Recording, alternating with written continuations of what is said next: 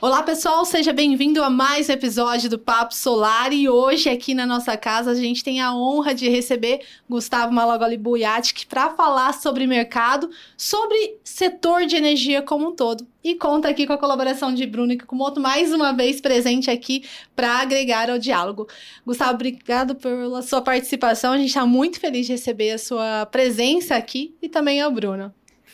Érica, eu que, eu que agradeço, Bruno, né? É um prazer estar aqui com vocês do canal Solar, uma das fontes de informações mais confiáveis aí, fidedignas que tem no mercado hoje. Extremamente feliz de estar aqui com vocês também, de dividir aqui um pouco de, de experiência, né? E contar um pouco de casa aqui, de, de visão aí do que, que nós estamos dentro da, da Reenergiza aqui pensando nessa transição energética que está cada vez mais forte no nosso país. É, com certeza. O Bruno já tem muitas perguntas ali já. guardadas. Você sabe que eu fui. Eu sou, sou convidado também, né? Nem sempre a Érica me convida, né? E aí, quando eu fiquei sabendo que, que a gente ia ter esse episódio, né? Eu já fui lá, né? Dar uma conversada. Érica, eu preciso participar desse episódio aí, né? E aí ela ela eu consentiu deixei. e estamos aqui. Tô aqui para aprender, né, Gustavo? Né? Sempre que a gente tem essa oportunidade, né? Estamos sempre aprendendo, né? Estamos sempre aprendendo, né? E, então, acho que esse bate-papo vai ser regado aí de bastante é, coisa boa, né? Coisa de futuro. Eu acho que a gente sempre fica apreensivo com as coisas, né? Quando as coisas mudam, mas com todo o perdão do clichê, né? Quando as coisas mudam é que a oportunidade está lá, né? Exatamente, é isso aí. Com a mudança vem a oportunidade. Com certeza. E a gente vai vir falar de futuro, mas algo que já é presente, né? O mercado de armazenamento. Você que está. Desde quando que você está no setor solar, né? Você contou aqui nos bastidores, o pessoal já te conhece desde 2012, é isso? Ou bem é, antes? Se a gente parar para falar, né, o meu primeiro é, é, trabalho mesmo no mercado solar fotovoltaico, ele iniciou em 2008 na Mitsubishi Electric, né, onde eu era líder de desenvolvimento de novos produtos é, para o mercado mundial, né, ficava na França, é, era cliente do Advanced Technology Center em Yamagasaki, no Japão, então ali trabalhava já com inversores solares, com sistemas escada de monitoramento. É, foram quatro anos, 13 patentes depositadas, né? O primeiro Nossa. método Shadowproof, né? Que é um problema dos telhados e entre outras tantas coisas. E aí a, a, veio a, a, transição né, do pesquisador para o empreendedor que aconteceu com a minha volta no Brasil em 2011. Né? Então, em 2012, é, é fundado o CNPJ, né? Gustavo Malaguar Buiati, uma MEI, né? Que até contei para vocês nos bastidores, que segue sendo o mesmo CNPJ até hoje, da O Sol, que está embaixo da marca é, Reenergiza, né? Que é a marca que nós atuamos hoje no mercado, que a gente oferece aí as soluções, né? O One Stop Shop é, One Face to the Customer, né, onde o consumidor, tudo no que diz respeito à energia elétrica, ele pode estar encontrando em um lugar. E aí, nessa transição no Brasil, sim, né, em 2012, é, houve aí a felicidade da, da 482, e o primeiro sistema registrado na ANEL realmente foi um sistema que nós instalamos, né, e que ele segue lá operando e mostrando a durabilidade, a confiabilidade da tecnologia em Legal. Uberlândia. 28 plaquinhas, 6,58 kW pico. Tua RT? Início. A RT, a, a CAT também, a CAT né? também, olha só. E, e, e segue lá. Às vezes as pessoas vão em Uberlândia, eu até gosto de falar, ó, aqui foi o primeiro sistema regulado, né, do Brasil, do sistema de compensação de energia elétrica.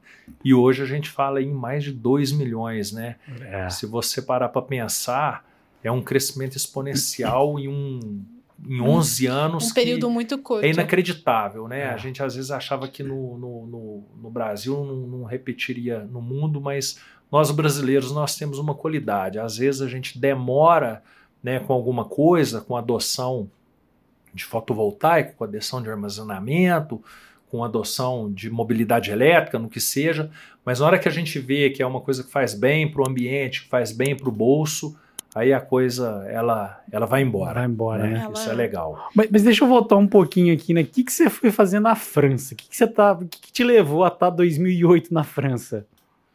Ô Bruno, tem umas coincidências na vida da gente que, que, que, que, que é muito engraçado, né? É, na verdade, meus dois sobrenomes me condenam, né? Eu sou de, descendente de, de, italianos. E eu me formei em engenharia elétrica na, na, Universidade Federal de Uberlândia em 2002. E eu fiz um estágio é, em uma usina hidrelétrica, né? E naquele momento ali eu, eu decidi que eu queria fazer trabalhar com energia limpa, né? O conceito era muito lindo. O Brasil já era referência e continua sendo, né? E aí eu quis unir o útil ao agradável. Eu falei assim, poxa, eu, eu quero ir morar na Itália, né? Mas eu, eu preciso arrumar uma forma de fazer isso. E, e aí eu me inscrevi em um programa, né, para uma bolsa de doutorados para semicondutores, ou seja, célula fotovoltaica. Eu não tinha nada visto dessa disciplina é, na Universidade Federal naquela época, né? E mais uma coincidência, o meu convite de formatura, 15 anos depois eu fui ver, é um satélite cheio de placas solares. que legal. Né? E aí eu fui fazer um, ganhei uma bolsa e fui fazer um doutorado na Itália. E ali eu fiquei três anos, né, é, é, estudando modelagem de semicondutores e tudo. E você vê que as coisas não acontecem por acaso. E aí quando terminou o doutorado, é, houve um, um, uma chamada para trabalhar com veículos elétricos, mas veículos elétricos sobre trilhos numa oh, empresa legal. francesa que se chama Alstom Transport. Famosa, né? né? Alstom, então ali né? isso, a gente fazia o TGV, né? O VLT, inclusive na época a gente construiu o metrô de Santiago, é, o de São Paulo, alguns a gente chama de material rolante, né? Então ali eu aprendi muito da eletrônica de potência, de como se fazia o controle Sim. e etc. E aí, passados mais dois anos, surgiu uma vaga na Mitsubishi Electric, né, uma empresa japonesa, que aí eu uni o conhecimento do doutorado do semicondutor, vamos fazer analogia, é a placa, né, que capta a luz e transforma em energia, e a eletrônica de potência, que transforma a corrente contínua em corrente alternada. E aí eu fui liderar o, o grupo de desenvolvimento de inversores e sistemas de monitoramento, sistema escada da Mitsubishi, né, com foco no mercado mundial. E ali foi realmente. Então, por isso que, que quando. É, ah, eu comecei lá em 2008, né? Propriamente dito. E tem uma história que ela é engraçada, ela é super repetitiva, mas ela é engraçada. E o meu pai foi me visitar um dia e, e eu morava na Bretanha, no, nor, no noroeste da França, que é um lugar muito conhecido pela chuva. E aí, depois de uns quatro dias lá dentro, ele falou assim: Mas aqui você trabalha com energia solar? da onde, né? É, aí ele falou assim, né? por que, que você não volta para casa, né? Foi até engraçado.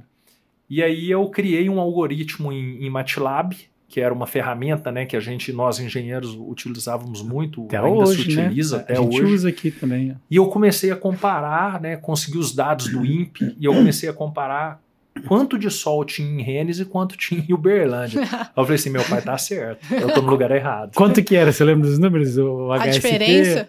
Cara, a diferença era muito grande. Eu lembro que em Uberlândia dava tipo 1,55 kWh por watt-pico ao ano, ah. e lá na Bretanha dava tipo 1,1. Era uma coisa absurda, né? Ah. Tipo assim, você, poxa, eu tô falando de 30%. E aí a galera falava muito subsídio, né? E tal. E aí eu falava assim, poxa, no Brasil tem o subsídio natural, que é o sol. É o sol. Né? Só que não existia regulamentação naquela época. E aí é, foram 10 anos somando todo esse período. Eu chamei minha esposa e falei: olha, nós vamos fazer um negócio diferente, nós vamos mudar de país e, e nós vamos empreender. Né? E a hora que eu tentei explicar para ela, eu fiz uma matriz de prós e contras tal. E Sua esposa é brasileira? A minha esposa é brasileira, ah. de Uberlândia. A gente a essa altura já tinha duas filhas. Hoje nós temos três. E, e, assim foi. A gente, a gente voltou e o primeiro desafio foi conquistar o primeiro cliente. Naquela época, para você convencer um cara a fazer um investimento para voltar é, em 12 anos, 12 anos de payback, Nossa, você tinha que pegar um cara que ele acreditava muito em sustentabilidade. E aí, olha que bacana. Hoje a Reenergiza ela oferece desconto a um cliente que às vezes não tem um imóvel pronto, ou às vezes o telhado dele é limitado em tamanho, né? E ele recebe um desconto sem fazer nada de investimento. Então, isso é a democratização de fato do acesso à energia solar, solar, né?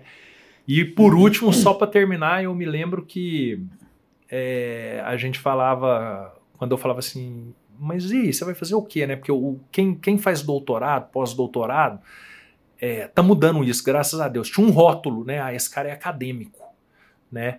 E eu fiz todo esse percurso na Alstom, foi considerado um pós-doutorado, tinha orientação da Universidade de Coimbra, é sem, como se diz, né, fazer nada. Então eu falava, não, eu vou montar uma empresa de energia solar. E o pessoal olhava e falava assim, ixi, Brasil é um país hídrico. Não vai funcionar energia solar aqui. E você tem um perfil acadêmico, né? Então o início era muito as pessoas te desacreditando, vamos falar dessa forma, mas era muito evidente, porque eu me lembro que o primeiro sistema foi conectado em 2012 em 2013, salvo engano, ou 2014, houve uma crise hídrica. E quando você tem menos Teve. chuva, o que, que você tem? Sol. Mais sol. E a beleza do sistema elétrico brasileiro hoje, da matriz elétrica brasileira, é a complementaridade das fontes. Que hoje a gente até acompanha na redação, a gente tem um jornalista Rai, ele gosta de ficar acompanhando a matriz, né? Porque Isso. a hídrica, ela predominava de forma assim, uma diferença e, e essa diferença 80%, é, né? e essa diferença vem caindo, não vem caindo. lógico, não drasticamente, mas ela vem caindo e você vai vendo a, a solar e a eólica ali conseguindo o seu espaço. A biomassa também, biomassa né? Também. Tem o biogás surgindo, tudo isso. Eu, eu, eu, brinco, eu falo assim, o próprio biodiesel, se você parar para pensar 100% orgânico, né? Que você pega o óleo degomado da soja e tal. Eu brinco, o Brasil é o país da energia limpa. Não existe outro país Não tão tem. abençoado igual o Brasil Verdade. neste quesito. Mas, mas, tem um ponto até que outro dia eu estava conversando com o pessoal aqui embaixo, né? Que de todas essas fontes, né? Vamos falar assim em termos de tecnologia, de conceito, né? A, a, a diferente é a energia solar. O resto, né, vamos falar assim, né, não, não querendo desmerecer, mas assim, o conceito que, que é? É um fio de cobre rodando em volta de um, de um ímã, né? Perfeito. Né? Então eu transformo Perfeito. energia mecânica né, em energia elétrica. Isso. E a solar é um fóton que atinge um elétron e excita para a camada de valência da camada de condução. Né? E, e, a gente às vezes não para para pensar, a gente está tão inserido na, na energia solar, né? E a gente não para para pensar nessa maravilha que é nessa inovação, né? E, e isso se traduz ali em, em por exemplo, né, é, é, confiabilidade, né? Então, né, o, a própria manutenção do sistema, né, o processo é. de operação e manutenção. E, e qual que é o limite para essa tecnologia, hein? Ô Bruno, em primeiro lugar, cara, você tocou num ponto super interessante e que eu adoro é, é, falar, né? A energia solar fotovoltaica, ela, o grande diferencial que ela tem é que tudo é estático. Então você acabou de dar o exemplo, o fóton, né? Ele é transformado no elétron, né? E dali esse elétron ele é adaptado, né, da forma que ele é recebido em corrente contínua para se adaptar ao grid. E é, nós temos hoje no nosso pipeline 79 usinas em operação, são 307 mega gerando energia e praticamente 100% é em estrutura fixa. Eu tá. sou um crítico assumido é, da questão do rastreador, do tracker. Por quê? Você acabou de dar o exemplo. Né? Se você coloca uma parte móvel mecânica ela em algum momento ela vai dar algum defeito. E, e vai exigir mais esforço para que esforço não dê, dê, dê e não... tudo. Ah. E aí te digo mais, se ela parar na posição errada, dependendo da latitude que a gente tiver no país também, ainda mais complexo, porque se ela parar orientada para o leste ou para o oeste, né, isso pode trazer grandes problemas. A boa notícia é que a tecnologia ela sempre evolui, a confiabilidade aumenta e tudo. Agora, você fez uma pergunta muito interessante. Então, digamos que, para mim, na geração distribuída, o que existe é estrutura fixa e é o que a gente faz de, de, de investimento sempre nisso, porque dá mais confiabilidade, a taxa de desempenho, o chamado performance ratio, ele é maior e fala assim: de onde você está tirando isso, Gustavo? Dos anos de experiência que eu tive fora do país e nós chegamos a construir usina e operamos e fazemos manutenção de usinas com tracker e fizemos aquisição de uma ou outra. E o tracker ele acaba dando é, é, é esse problema. Né? Agora, onde nós vamos parar? Isso é extremamente interessante. Porque é, eu aprendi isso no doutorado, inclusive, que existe um limite teórico de eficiência né, do semicondutor, Sim. do silício, né? Ele tá lá, são 24%, se não me falha a memória, né? A gente vai e aí de repente você começa a ver os caras vão aumentando a eficiência e tudo aí vai nascendo a placa bifacial. O cara vai tirando aqueles espacinhos. E eu vou te contar, em 2012, o primeiro sistema que a gente instalou, a placa era de 235 watt-picos. E a eficiência? E a eficiência, ela era em torno de 17%, se não me falha a memória. Alguma coisa assim. Olha a diferença. Hoje, quando você pega as eficiências e a potência, que é o que mais impressiona, as usinas que a gente vai, que a gente constrói hoje, as placas são de 550 watt pico, tipo assim, mais do que dobrou, né? A eficiência ela está muito mais alta. Isso é bem interessante, porque a tecnologia, né, a investigação, e, e por isso que eu sou tão fanático no, na profissão de pesquisador, as pessoas sempre me consideram, me, me perguntam, né, é, qual é a sua profissão? Eu me considero pesquisador. Né, é o que eu gosto de fazer, é o que eu sempre fiz, né? E é de investigar mesmo, né? Tanto é que em espanhol, por exemplo, o pesquisador ele é o investigador.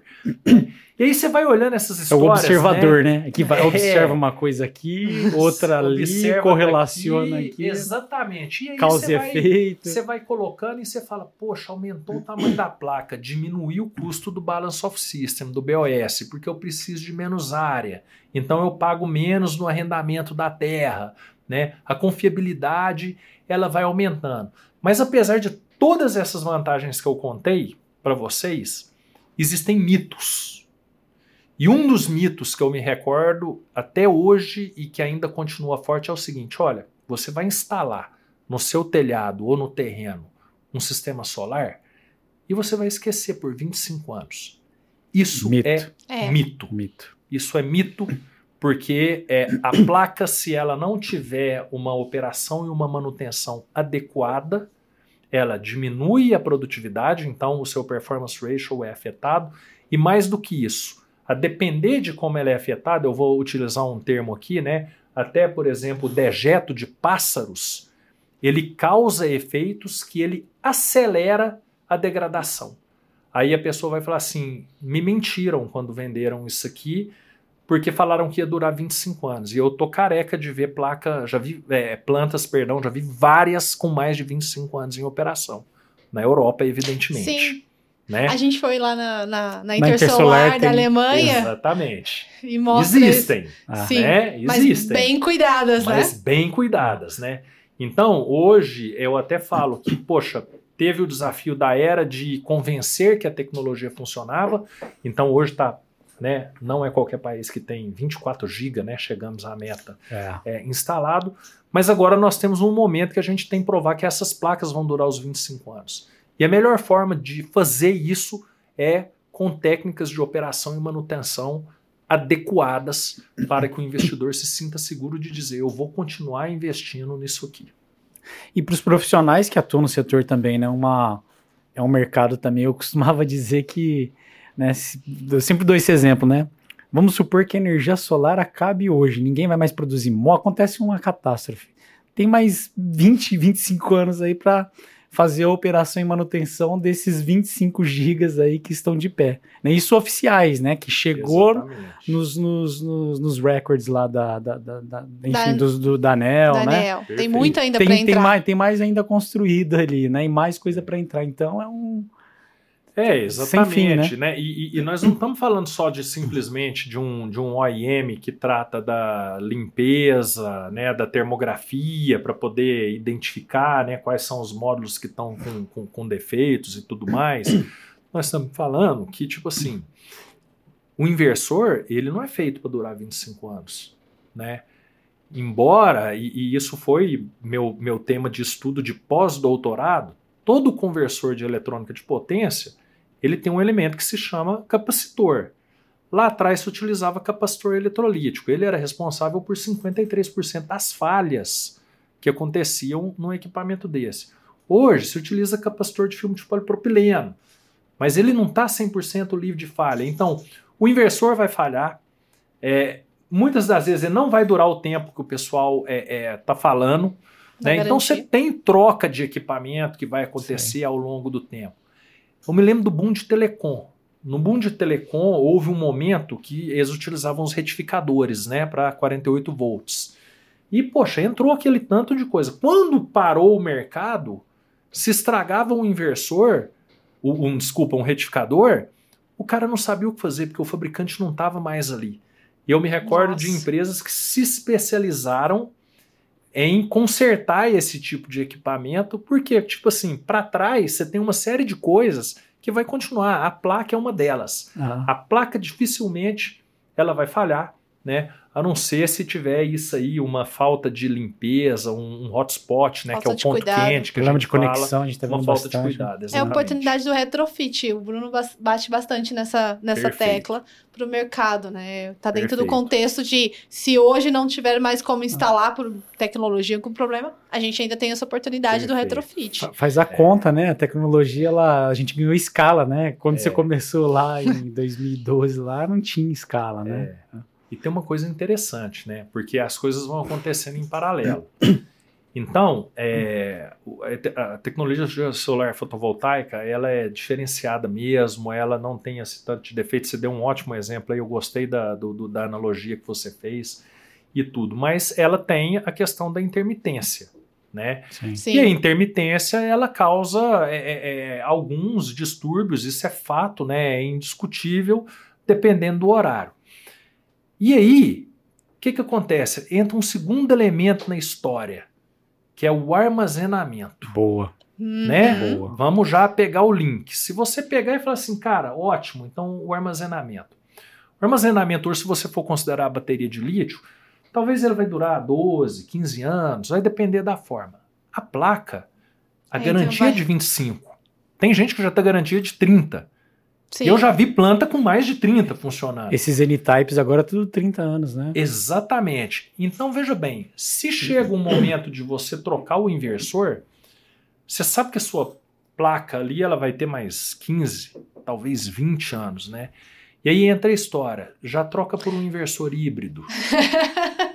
Parece o Bruno falando. É, eu tô já falando, é, um já deixa pronto, híbrido, né? Já deixa pronto. É. Porque se você considerar a curva de decréscimo, eu dei o um exemplo para vocês, em 2012 o watt pico eram 12 reais. Nossa. Em 2012, para montar o primeiro sistema. tá 12, 12 centavos. reais. e aí ela, ela, ela, cai. Ah a curva de, de, de decréscimo da tecnologia de bateria de lítio ela é mais acentuada do que a de módulos. Isso significa que vai ter espaço para poder é, fazer upgrade de sistemas existentes fotovoltaicos e que esses sistemas virem sistemas híbridos, né? Passo importante, né, de já ter sido previsto isso na 14300, que antes não era, né? Aí vai caber a nós a criatividade também, em um país tão rico e cheio de oportunidades, de saber que tipo de armazenamento que a gente vai utilizar. Se vai ser a própria bateria de lítio, se vai ser é, é, é um biogás, né? Porque a própria criação, a suinocultura, ela é distribuída. Sim. Você vai ser um biodiesel 100%, você vai ser utilizando recurso hídrico mesmo, as, as chamadas energia, as usinas reversíveis, né? E por aí vai. Sistema de gravidade, né? Eu vi lá nos Estados Unidos uns blocos, né? Eles sobem uns blocos de concreto e depois Isso. vem descendo ele. Né, Quando né, é. o que falta, né? O que falta, obviamente, é uma questão regulatória que hoje no, nós, nós não temos né, as sinalizações horárias, a não ser o que tem no grupo A, que é o horário ponta e o fora ponta. Sim. Né? Quando a, aparecer, e eu acho que é inevitável isso, porque isso aconteceu no mundo inteiro, né, e a própria agência reguladora está estudando isso já a certo ponto, os sinais horários né, daquela é. história, né? Olha, Sim. a energia agora está mais em conta. Então sobe os blocos, utilizando o exemplo que você deu. Né? Ah, agora a energia está mais cara, não é precisando de energia. Desce, Desce os blocos. blocos. Né? E isso se chama empilhamento de receitas, né? Muito interessante e eu acredito que no Brasil é questão de tempo, ainda mais com a inserção que a gente tem de fonte intermitente. E, e, Gustavo, assim, né? Quando a gente tem várias formas de armazenamento, falamos dos blocos, enfim, reversíveis, né?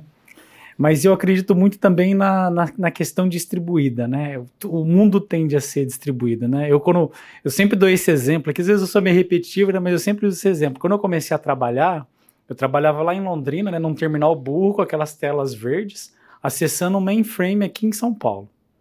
Hoje em dia a gente tem um Nossa. telefone celular que faz muito mais do que aquilo, né? Distribuiu. E com a energia a gente já está vendo isso, né? Com a energia solar. E eu acredito também muito, né? Queria ver a tua opinião, no armazenamento distribuído também. Aí, aí tem que ser bateria, né? É, porque é, aí nós somos, estamos, é, é, no conceito estamos super alinhados, a minha crença é idêntica à sua, a minha convicção, é, e a bateria ela acaba sendo é, muito mais útil mesmo. Vou te dar um, um, um exemplo prático, né? Você pega a cidade de Londres. A cidade de Londres adotou a questão dos ônibus elétricos. Uhum. Mas se você pega o centro antigo de Londres, imagina quantos séculos existe aquilo ali, aqueles prédios levantados, né? Poxa, a rede ali para você recondutorar ela e aumentar, né, o é extremamente complexo. Então, se você ah. quer ter um eletroposto ali, a forma de você fazer é tendo baterias. Então você não tem como colocar um biogás, né, os exemplos que eu dei anteriormente. Ah. Então é a bateria de lítio que ela vai estar tá ali, né, fazendo essa estocagem, por exemplo, de madrugada, né, esse armazenamento e despachando depois é, no horário que tiver a demanda, né, que tiver o ônibus elétrico é, carregando e etc. Então, eu acredito, é, é isso mesmo, é distribuído, né? É, inclusive, eu entendo que é, para você chegar num conceito de DSO, que é o operador do sistema é, é, é o ONS, de né? distribuição, né? O... né? Ah. É, você vai precisar desses elementos até para mitigar evento, eventuais impactos negativos do fotovoltaico em alguns pontos, né? E para trazer essa confiabilidade, esse, é, é, é, como se diz, essa, esses benefícios sistêmicos.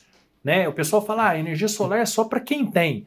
Não é. Não. Se você combinar isso direitinho e com o armazenamento e fazer o sistema ele é, é, distribuído ao longo, todo mundo que está conectado ele é beneficiado. E aí, eu sempre gostei de um termo que é geração descentralizada. Porque o pessoal na geração distribuída, eles associam a 482. E nós Legal. temos um caso que eu adoro contar que a tendência é ser distribuído realmente. Então nós chegamos lá no meio do Acre há dois, três anos atrás.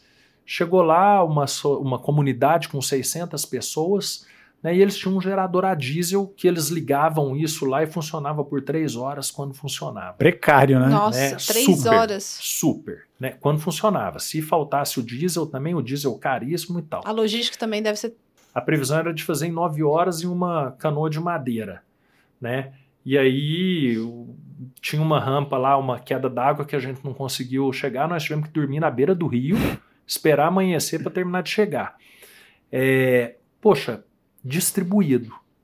Colocou lá uma quantidade de placas, colocou uma quantidade de baterias, é, não existia rede elétrica, esse sistema opera aí há mais de dois anos, né? Completou em setembro é praticamente zero de interrupção. Eu duvido que aqui no prédio que vocês estão nunca teve uma interrupção igual em qualquer outro lugar. Certo. Né? Então essa história é repetitiva.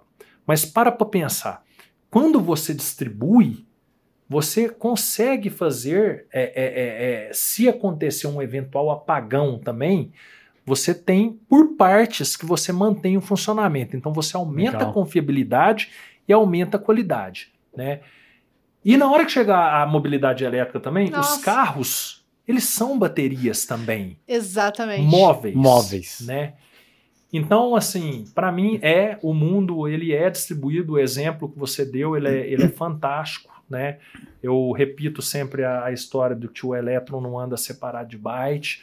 Na nossa sede da Sol, nós temos um, um sistema é, da, desculpa, da nossa sede da Reenergiza, é, em Uberlândia, a gente tem um sistema que ele já emula um veículo, né, um V2G, um Vehicle to Grid, que ele fica plugado, as baterias estão na carroceria do, do caminhão elétrico, né, como o plug ainda não permite o fluxo é, é, reverso, vamos falar dessa forma, né, para ir quando acontece uma desconexão, ninguém entende o que aconteceu, porque o sistema de bateria ele já assumiu, né, se tem uma Rápido, elevação né? de carga, isso é extremamente importante. Em alguns momentos você precisa de aumentar a carga de um consumidor. Imagina você ter que ir lá fazer toda posteamento, trocar os condutores e etc.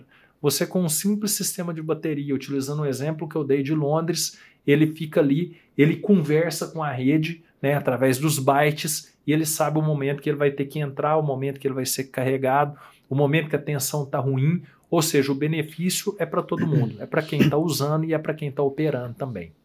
Nossa, é pesquisador mesmo. né? Pensando, né? Observando exatamente para depois, de certa forma, ganhar o mercado com essa As solução. coisas não acontecem tão rápido, né, pessoal? Se vocês pararem para pensar, em 2012, quando iniciou a jornada de olha, vai acontecer, a curva de aceleração da GD de crescer rápido mesmo, ela acontece em 2017.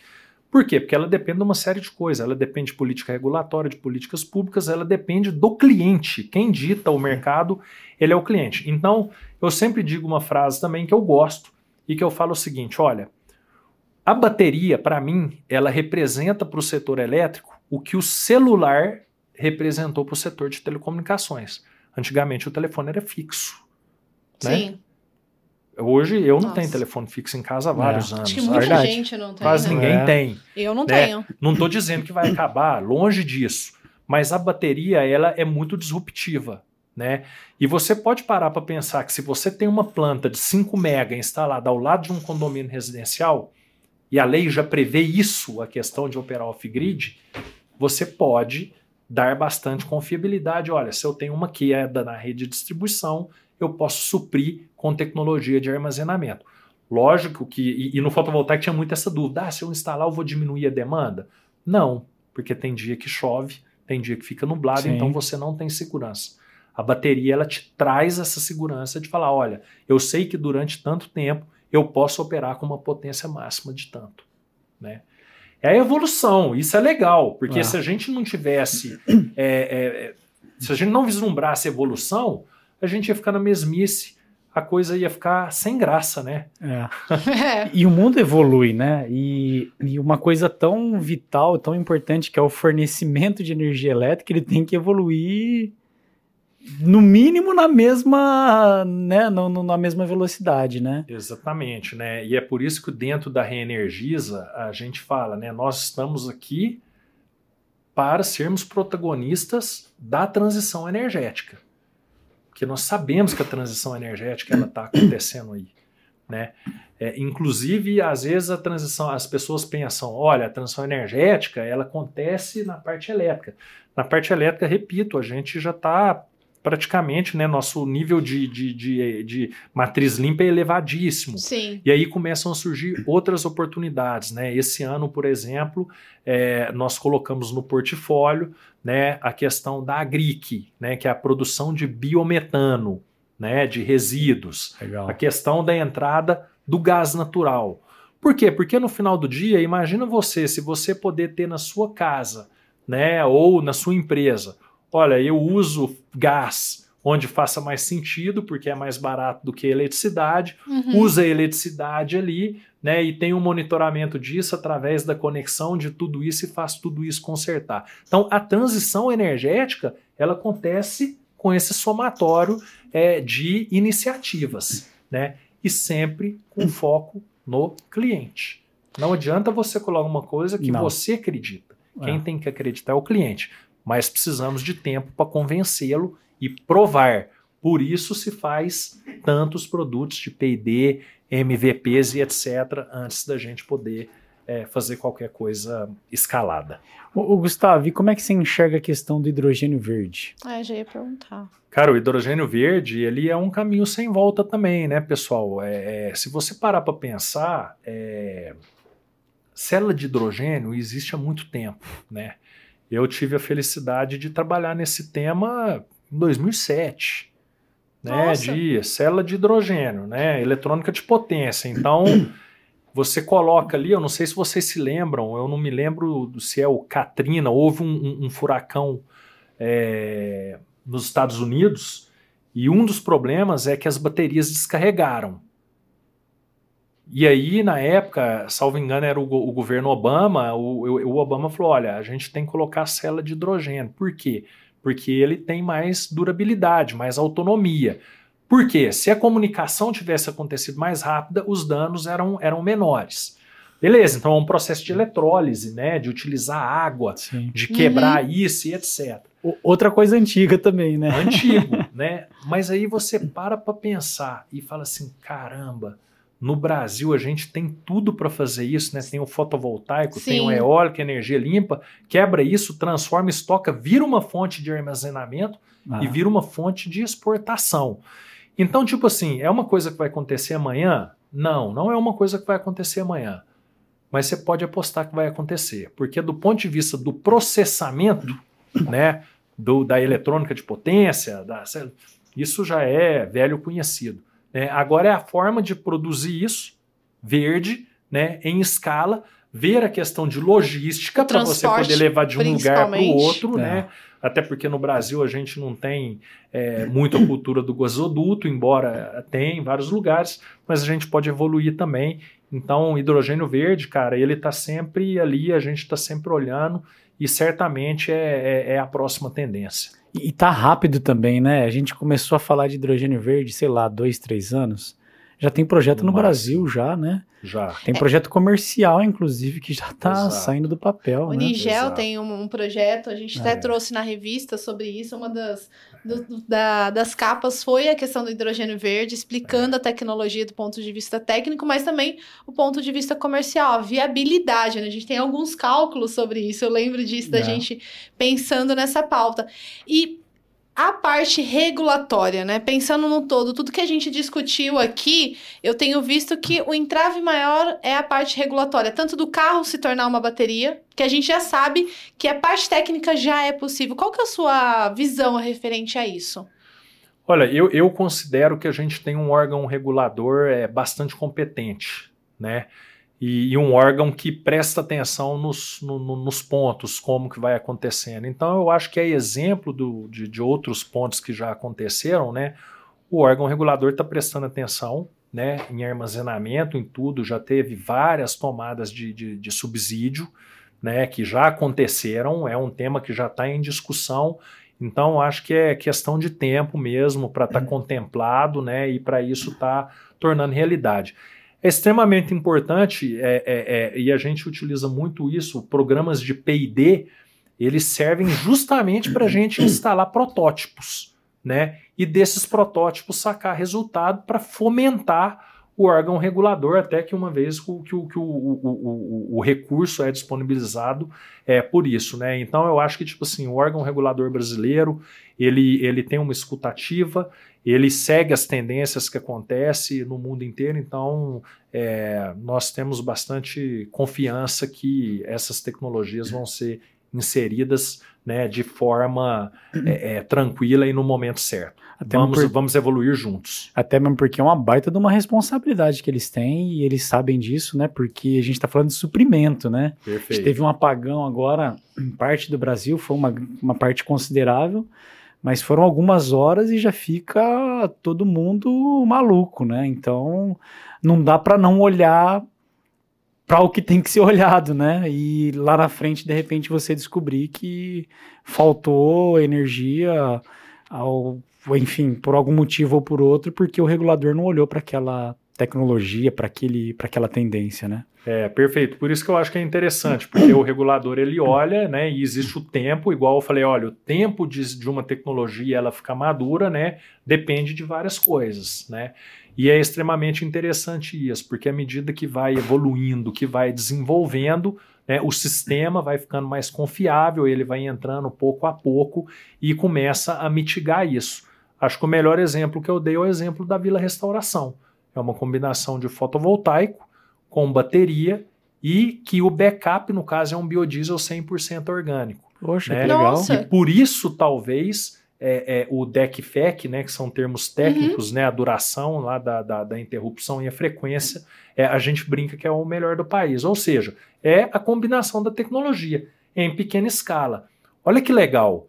É, Sigfi, sistema isolados. Pensa no Ilumina Pantanal, né? Tá. Você pegar todos aqueles ribeirinhos e falar assim, poxa, mas isso aqui vai funcionar, né? E aí fez a combinação de placas, né, com é, sistemas é, de bateria individualizados. Poxa, bacana. Aí depois você pega e sai de uma, duas, três pessoas sendo atendidas e vai para uma comunidade com 600 pessoas e Nossa. monta isso e prova essa confiabilidade. Né?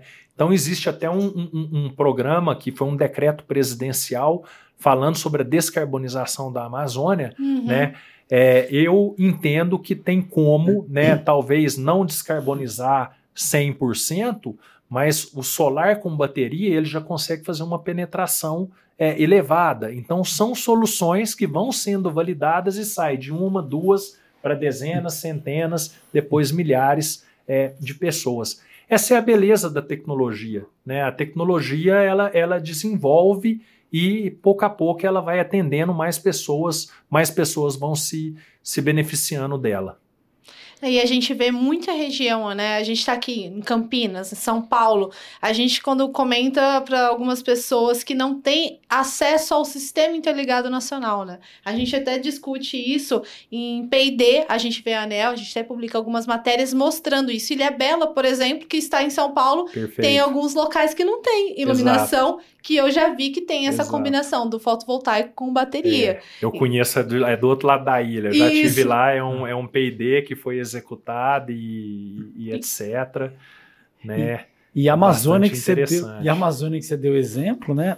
É um baita de um contrassenso, né? O pulmão do mundo. Exatamente. E o que tem de geração a diesel lá é uma coisa de louco, assim, absurda. 100% né? de acordo. A, a, nós temos uma, uma missão, né? Que é dentro da, da Reenergiza, dentro do grupo Energisa. Eu peguei essa missão, esse desafio como sendo pessoal também, que é essa história de tipo assim, olha, nós vamos contribuir né, com a descarbonização é, da Amazônia. Já demos exemplo com o Ilumina Pantanal, é, com Vila Restauração e vamos seguir é, trabalhando com isso, porque você deu o melhor exemplo. É, um, né, diesel 100% poluente, inaceitável. Né?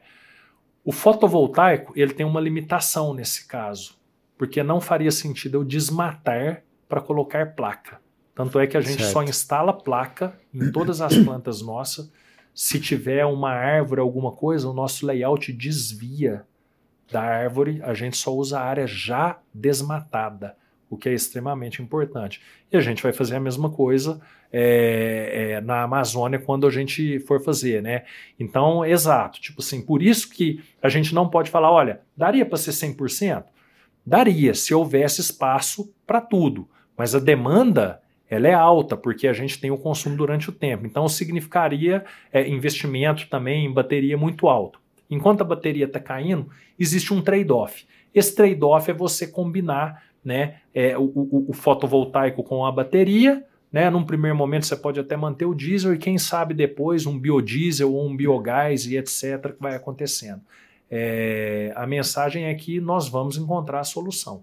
Ah, com certeza. Isso nós vamos. Você falou do preço das baterias, né? O que, que dá para a gente esperar, né, de, de queda, né? É, tem gente que fala que vai ser mais acelerado do que o próprio a própria Painel. queda do, do preço dos painéis solares, né? Você comentou isso no É, eu comentei isso aqui agora, isso é fato, né? Existem fontes como a Bloomberg que mostra isso claramente e a gente tem percebido que realmente isso isso tem acontecido, tá? E por que que isso está acontecendo, né? É, em outros locais do país, do, do, do, do, do mundo, perdão, em outros países, é, a adoção do veículo elétrico está muito forte, né? Eu tive na Califórnia há duas semanas atrás e você fica impressionado com a quantidade de veículos elétricos, de marcas novas que a gente até desconhecia, né? E de quantos você vê.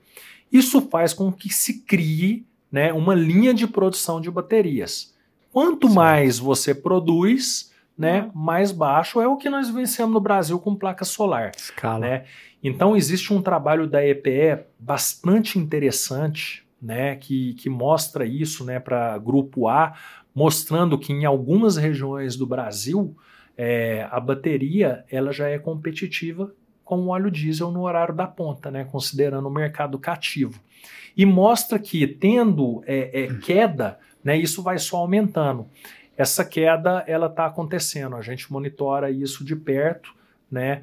Já estamos vendo a redução aí, e é essa redução, a exemplo do fotovoltaico, que vai fazer essa aceleração de adoção é, da tecnologia. É, não, a gente estava. Lembro que no ano passado a gente rodava alguns estudos aqui com de, de sistemas com baterias, né, BES, esse tipo de coisa. E a gente falava e a gente rodava os estudos com preço de 1.200 dólares por quilowatt-hora. A gente está rodando agora com 600. Exatamente. 600 dólares por quilowatt-hora. Exatamente. Uma bela queda. Exatamente. Uma bela queda, né? Nós estamos falando aí de metade. E aí tem um outro efeito, né, Bruno? Que é o efeito da questão do próprio dólar, né? Que ainda torna o seu estudo ainda mais, mais atraente, mais atrativo, né? Acho que por isso que já está todo mundo né, de olho aí nessa, nessa tecnologia. Nós, particularmente, operamos, trabalhamos nisso desde 2018. Né? Você ver, repito, as coisas não acontecem da noite para o dia, são, são cinco anos estudando, entendendo, avaliando o benefício, identificando a aplicação. Né? E a gente tem é, é, absoluta certeza que é, esse momento ele, ele não está longe de chegar, né? Inclusive ele vai resolver é, muitos problemas né, que venham a ser causados pela, pela questão é, das fontes intermitentes. Né? É, e um ponto interessante é, mais uma vez, o que você falou do Brasil, né? O que o Brasil tem. A, o Ministério de Minas e Energia lançou recentemente um estudo falando que todo essa, esse aumento da mobilidade elétrica vai impulsionar aqui a parte de minerais, que o Brasil é rico, né? Todo, a maioria dos componentes que precisa para a fabricação de bateria tem é, aqui no território o brasileiro. estado, né? Minas é, Gerais. É, né? eu, eu falo, é, o, o, Brasil é um, é um país abençoado, né? Tipo assim, a gente sabe que o, o, o silício, né?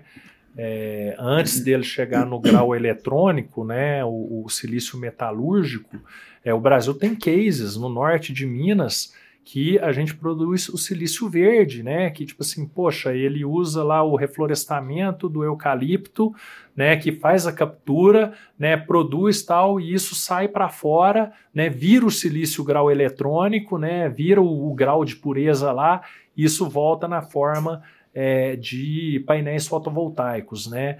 É, tomara que dessa vez, no desenvolvimento das tecnologias é, de bateria, né, do que for, a gente não só seja um fornecedor de, de matéria-prima, mas seja também um fornecedor de tecnologia, tecnologia. também. Né? Isso é muito útil, isso é bastante interessante. O Gustavo, e você falou ali da, dos projetos de PID já com baterias em 2018, né? É, qual que era a principal pergunta que vocês queriam responder naquele momento?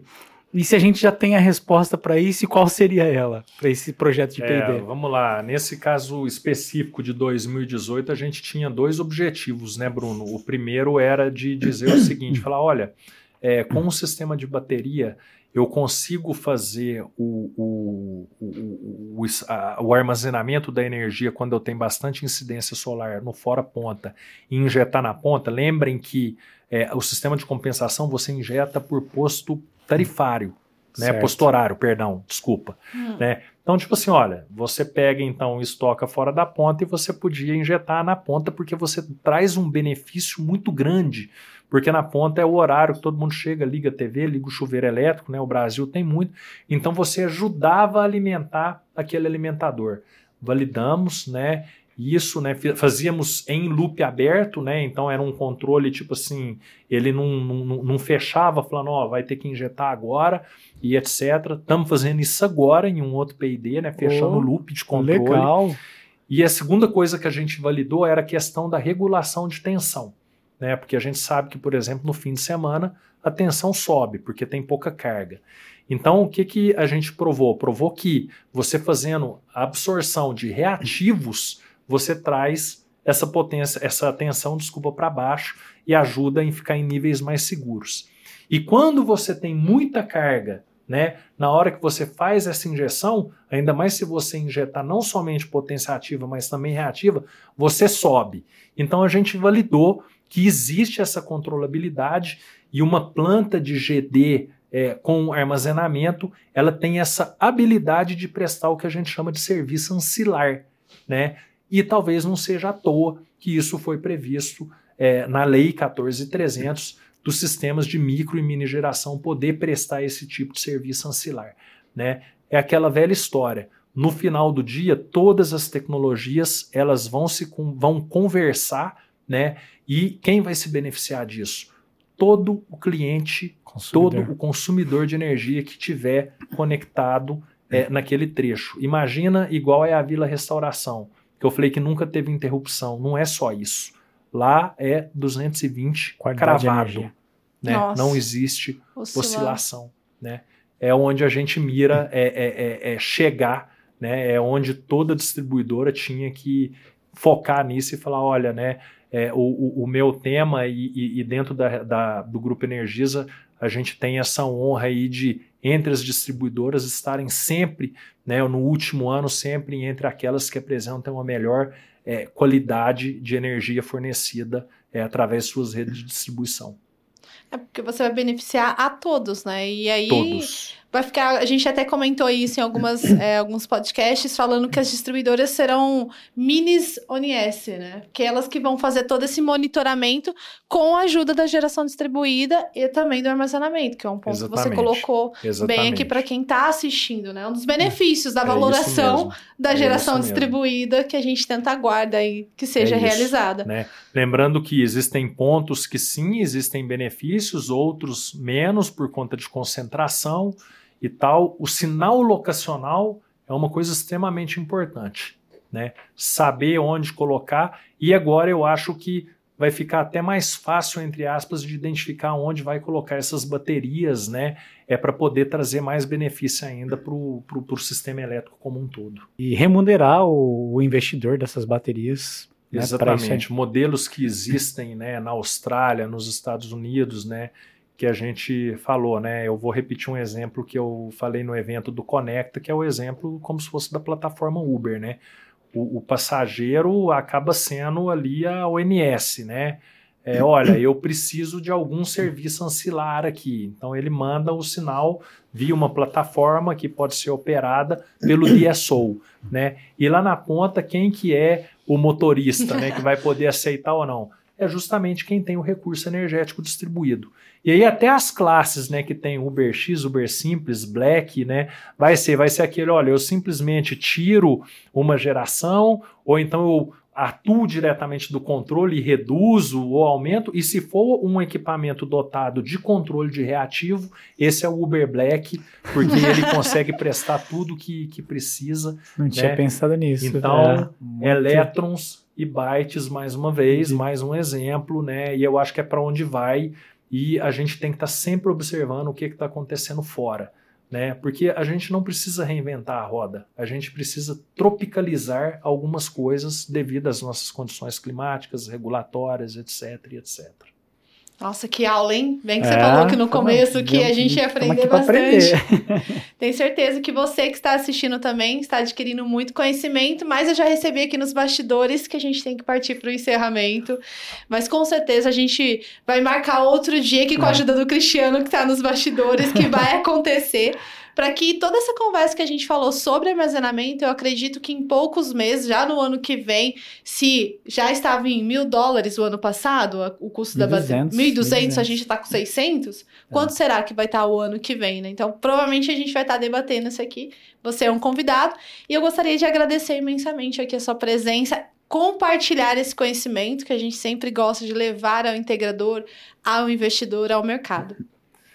Obrigado, Érica. Obrigado, Bruno. Um prazer estar com, com vocês aqui. É, é, é extremamente importante né, a gente ter esse espaço aqui para a gente poder compartilhar né, tudo de, de, como que é o setor elétrico, as tendências e etc.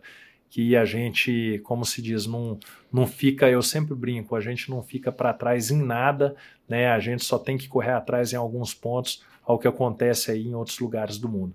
Tá? Estarei sempre à disposição aqui e agradecer também o, o, o, próprio Grupo Energisa, né, a Reenergiza, por essa oportunidade da gente trazer essa visão de poder é, atender os, os clientes, né, eu agora digo, não são mais consumidores, são os clientes de energia elétrica, com tudo de melhor que existe aí é, no mercado em termos de tecnologia né, e em termos de qualidade.